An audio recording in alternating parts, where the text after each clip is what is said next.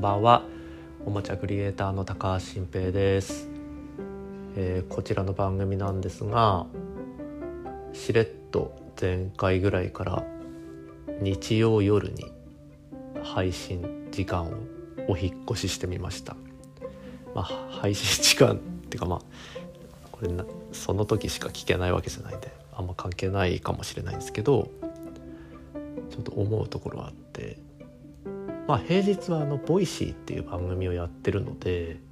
これ木曜夜に配信開始してたんですけどボイシーは日曜日だけお休みなんで、まあ、日曜夜に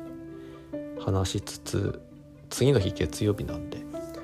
僕としてもこだわりがある月曜日嫌な人がいたら元気になってほしいなっていう、ねまあ、僕と同じような月曜朝イヤイヤ病の人たちに向けて癒しとできれば笑いを。お届けしていけたらいいななんてことを思ってちょっと日曜夜でやってみることにしました。はい。でこの番組はやっぱりすごいリラックス感がありますよね。その今やってる毎日やってるボイシーっていう番組はなんとかやっぱり聞いてくださる方の役に立とうとして話を選んでいるしと、まあ、選ばされている部分もあるのかないやそんなことはないですけどね自分でいろんなことに気づくようになったし新しいアイデアを考えるようになったからやっぱり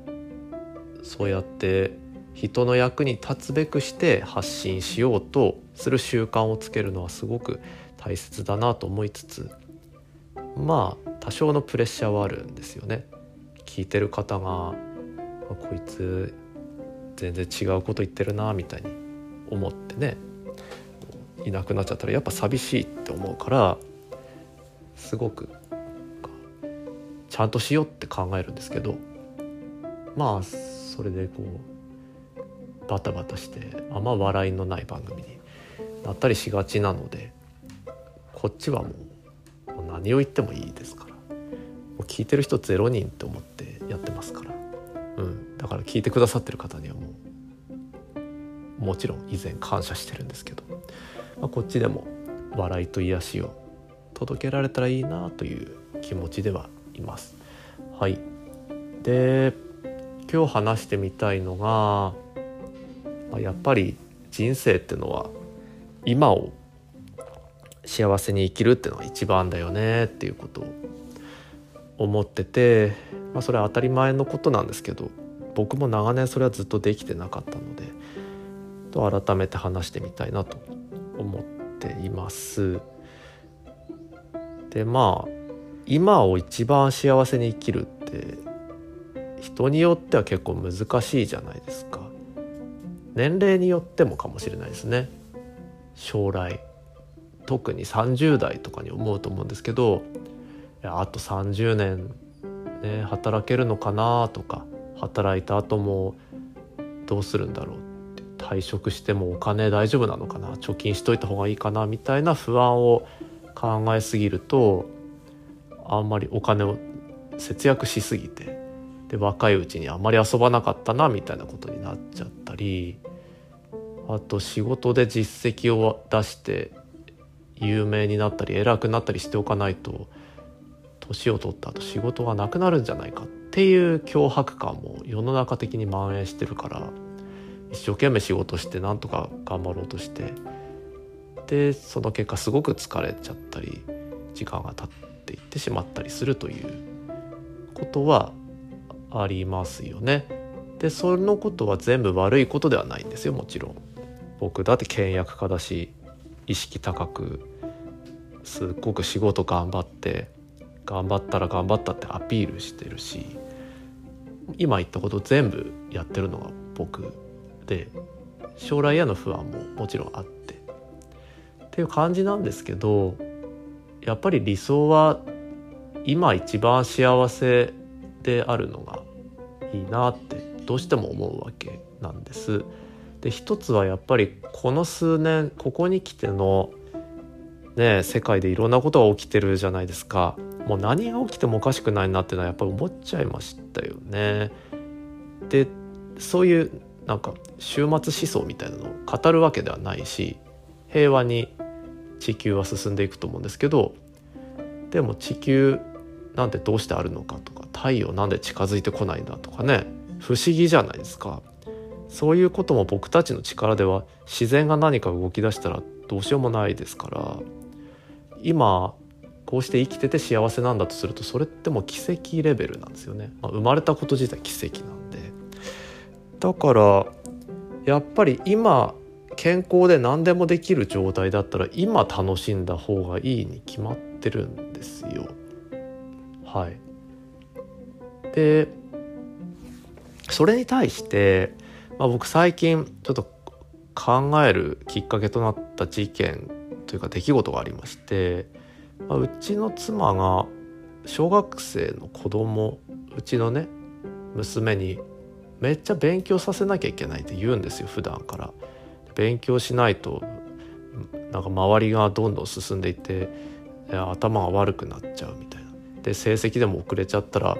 将来悲しい思いをするかもしれないとか言ってすごい量の勉強させるんですよね。でその妻本人はすごい量ではない全然少ないって言ってるんですけど僕から見たらめっちゃ量多いなってこれ毎日宿題以外にやるのかみたいに思ってでそのことで揉めたんですよ。なんか子供が全然やんないって言ってもうそんなこんな多いのやりたくないって言って泣いちゃうからで妻が怒ってやりなさいっていうやつに対してまあ僕があのいやいいんじゃないの？とだってそんなねアドバンス的な勉強やんなくても、うん、楽しく遊んでれば宿題やってれば学校でも真面目に聞いてるだろうし、うん、楽しく過ごしたらいいんじゃないのってこんな喧嘩しないでって言ったんですけどそれに対してめちゃくちゃ怒られて妻に。めちゃくちゃに怒られて。夜中の2時まで怒られて。すっごい辛かったんですけど。でじゃあ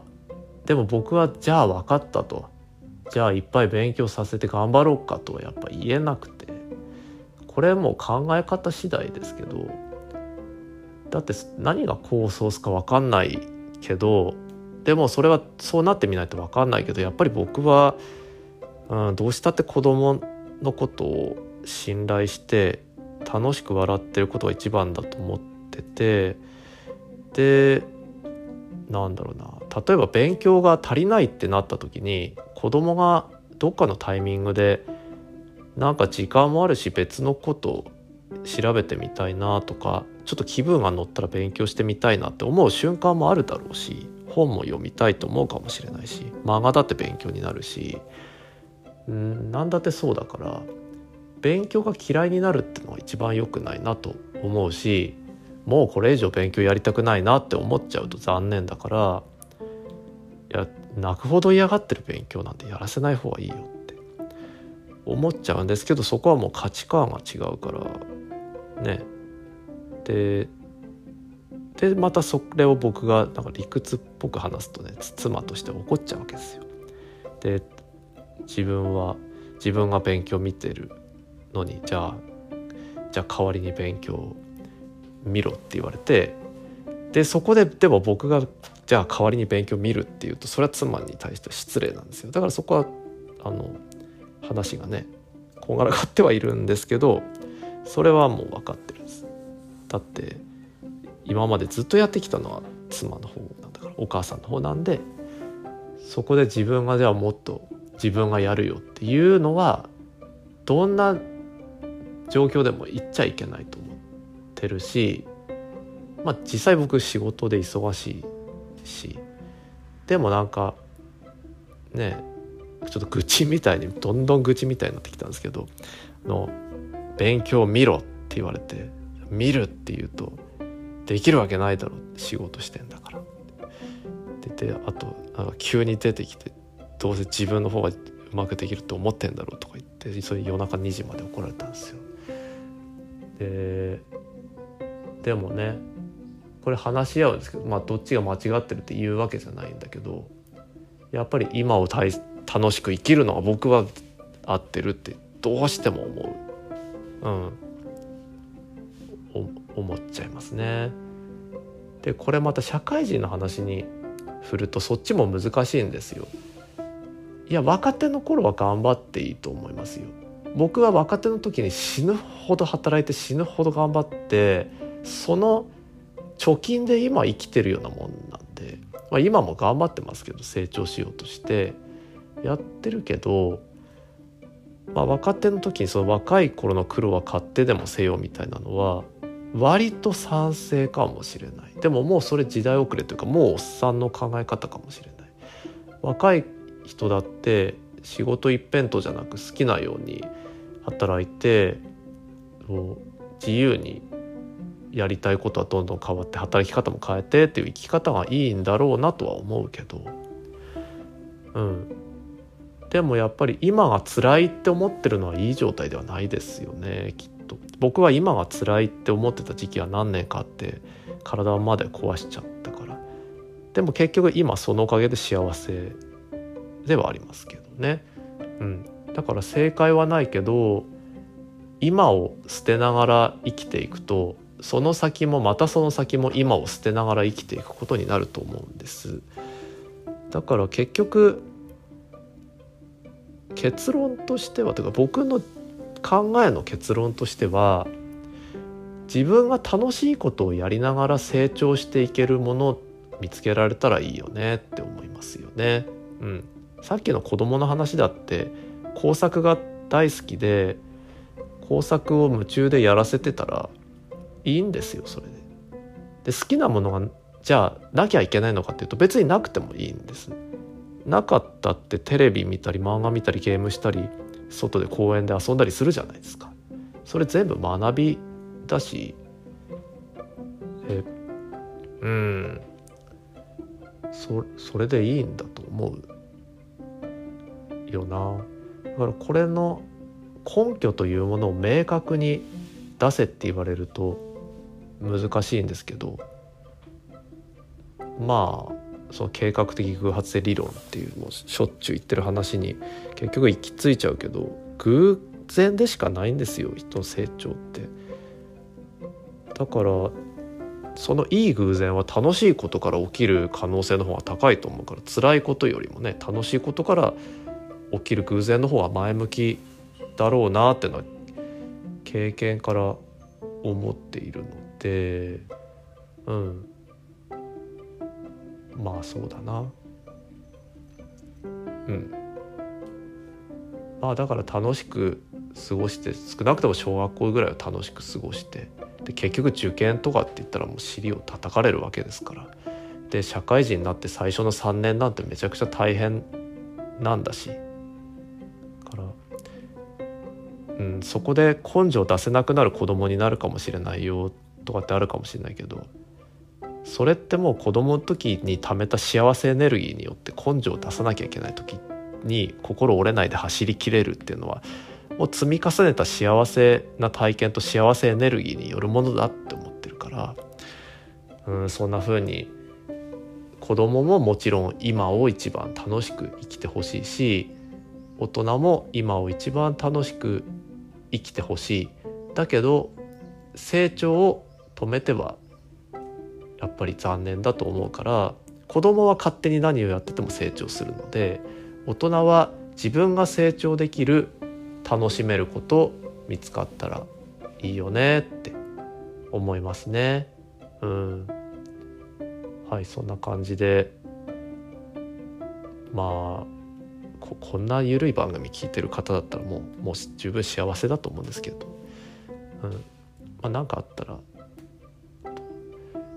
言ってください。あの一緒にちょっと面白い企画やりましょう。はい。じゃあこれからは日曜夜に今日結局なんかちょっと真面目っぽい話になったんですけどちょっと聞いてあまりのしょうもなさに寝落ちするような番組作っていきたいと思うしちょっとは癒される番組だったらいいなってこと思うんでまた聞いてください。ありがとうございました。おやすみなさい。